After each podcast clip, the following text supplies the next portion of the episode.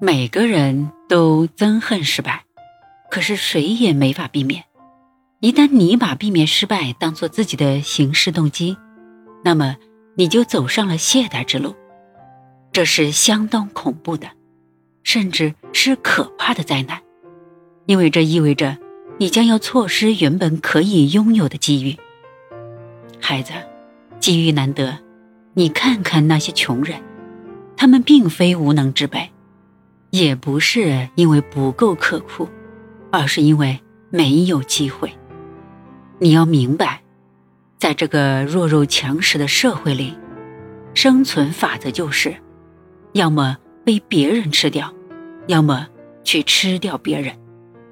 躲避风险几乎是等着被别人吃掉，而抓住了机会，就相当于让别人失去了机会。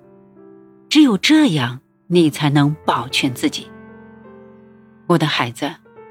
一个人畏惧失败，就不敢冒险；不敢冒险，就会错失良机。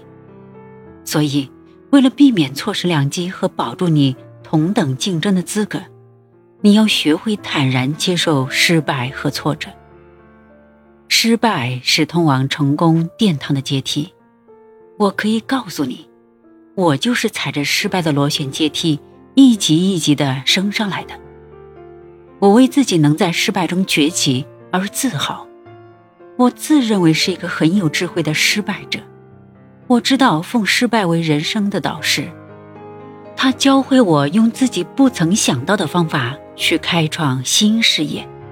所以，我想告诉你，只要不变成习惯，经历一些失败也是件好事。我的人生信念是。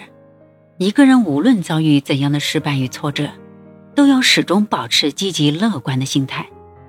面对困难，我唯一能做的就是微笑以对，咬牙坚挺。我非常清楚，做什么事情会让自己快乐，什么东西值得自己为他卖命。一个人最根本的期望，会像清洁工手里的扫把，把成功道路上的障碍清扫干净。孩子，你知道自己最根本的期望是什么吗？只要你不把它丢掉，成功一定会到来。